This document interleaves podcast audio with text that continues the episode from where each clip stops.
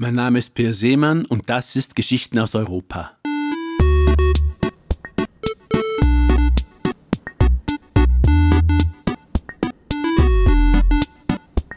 Heute geht's nach Stockholm, wo ich einige Zeit auf einer Insel im Zentrum der Stadt verbracht habe. Ich fuhr jeden Tag an einen anderen Strand auf eine andere Insel und trank zwischendurch Kaffee in Södermalm, einem Viertel, das sich zum Trendquartier gemausert hat. Ich lernte einen Fotografen kennen, einen Bekannten der heutigen Protagonistin. Hier ist ihre Geschichte.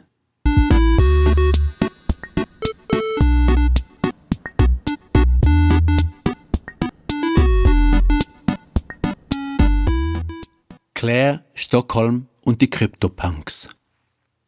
Sie hatte den Großteil der vergangenen fünf Jahre damit verbracht, sich mit Kryptowährungen zu beschäftigen, außerdem war sie länger krank gewesen. Sie lebte in einer kleinen Wohnung in Rinkeby, einem Stadtteil Stockholms, der sehr starke Zuwanderung aus Afrika und dem Nahen Osten verzeichnete.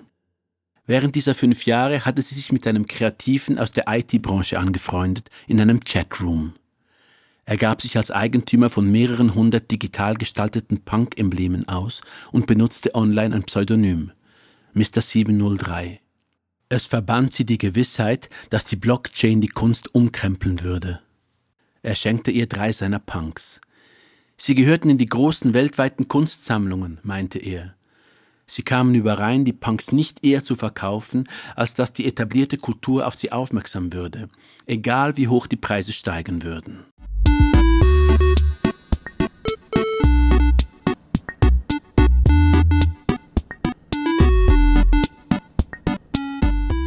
Im darauffolgenden Winter sank der Wert von Nilsons in Kryptowährungen angelegtem Ersparten sehr stark.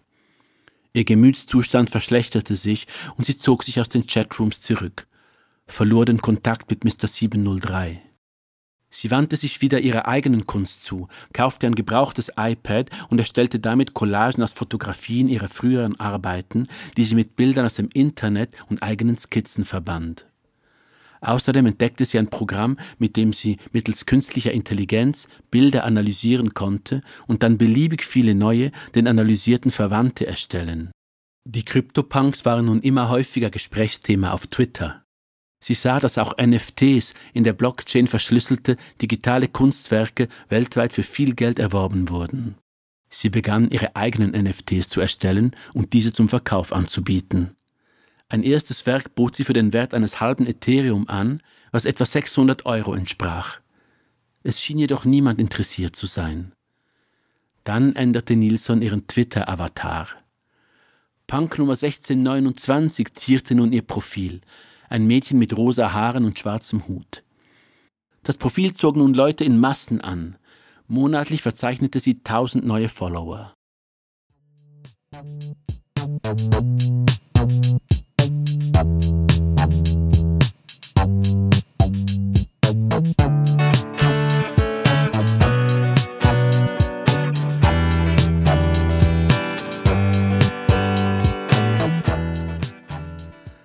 Ein Sammler aus New York, der sich als Vogelbeobachter ausgab, erwarb eines von Nilsons Werken, das Bild einer Krähe, die auf einem Zweig aus Blumen saß. Darauf kaufte er Mr. 703, mit dem sie wieder in Kontakt getreten war, zwölf Porträts ab, die sie im Stil der alten Meister mit Hilfe von künstlicher Intelligenz angefertigt hatte. Im Supermarkt um die Ecke konnte sie sich nun alles kaufen, was sie wollte. In den letzten Jahren hatte sie sich auf die Regale mit den Sonderangeboten beschränkt. Schon in ihrer Kindheit waren sie und ihre Mutter auf die Essensausgabe einer lokalen Kirche angewiesen gewesen. Nun war sie von der Weitläufigkeit des Angebots ganz benommen. Es schien, dass ihre eigene digitale Kunst ihr die Tür zu einem besseren Leben öffnen konnte.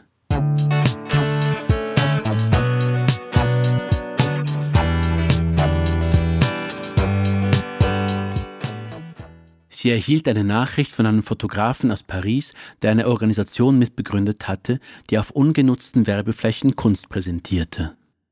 Sie willigte ein, dass ein Bild des Punk Nummer 1629 in Paris ausgestellt würde.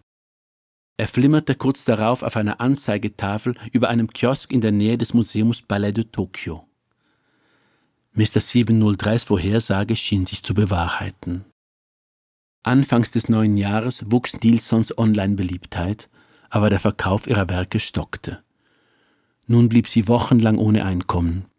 Sie überlegte, Sozialhilfe zu beantragen, erfuhr dann, dass ihre Mutter in einer Klinik im Norden Schwedens operiert werden sollte.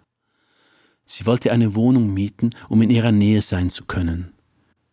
Die einzige Möglichkeit, zu Geld zu kommen, war der Verkauf eines der Punks.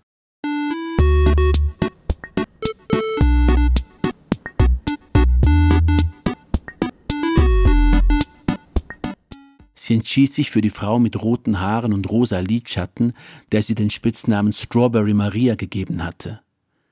Ein Sammler kaufte das Werk umgehend, der Preis war innerhalb weniger Stunden auf 78.000 Dollar gestiegen. Sie buchte die Wohnung und verbrachte den Sommer mit ihrer Mutter, machte Ausflüge mit dem Rad und ging in den kleinen Naturseen der Region schwimmen. Schließlich verkaufte sie ein weiteres ihrer eigenen Werke, eine digital erstellte Collage für 18.000 Dollar. Mr. 703 gratulierte ihr zum Verkauf des Punks. Er war inzwischen mehrfacher Millionär, wie er ihr schrieb, hatte seine Bleibe in Brooklyn gegen eine Wohnung mit Blick auf den Central Park getauscht. Io sei delle linee chiare nel groviglio di direzioni contrarie mi invadono giornate amabili con l'andare del tempo Ihre Karriere schien immer mehr auf festem Boden zu stehen. Nachrichten und Anfragen nahmen zu. Ihr Sozialleben in Stockholm dagegen war karg. Die wenigen Bekannten, die sie hatte, stellten außerdem fest, dass ihr Selbstbild mit der Figur des Punk 1629 zu verschmelzen begann. Sie trug eine rosa Perücke, malte sich die Nägel schwarz, hob ihre Augen mit schwarzem Lidschatten hervor und trug stets ein weißes Hemd mit Manschettenknöpfen. Ein neueres Selbstporträt, auf dem iPad erstellt, glich dem Punk 1629 beinahe aufs Haar. Dass sie sich ihrer digitalen Identität annäherte, war das eine, sagte sie sich. Hingegen hatten die Punks ihre Karriere lanciert, sie außerdem davor bewahrt, Sozialhilfe beantragen zu müssen. Die Beziehung zu ihrer Mutter hatte sich verbessert. Ging es so weiter, würde sie sich nach einer kleinen Wohnung in Södermalm umsehen, wo es grüner und weniger laut war. Und auf den Moment hinarbeiten, den sie mit Mr. 703 schon vor einigen Jahren prophezeit hatte. Der Moment, in dem ihre Kunst aus der Blockchain die Gemälde im Museum of Modern Art in New York an Wert übertreffen würden. Io seguo delle linee chiare nel groviglio direzioni contrarie una fila di giornate amabili. Con l'andare del tempo io seguo delle linee chiare nel groviglio di direzioni contrarie una fila di giornate accoglienti. Con l'andare del tempo Das war Geschichten aus Europa, der Podcast jeden Montag mit einer neuen Geschichte. Folgt dem Podcast auf Spotify oder Per Seemann auf YouTube und wir hören uns nächste Woche.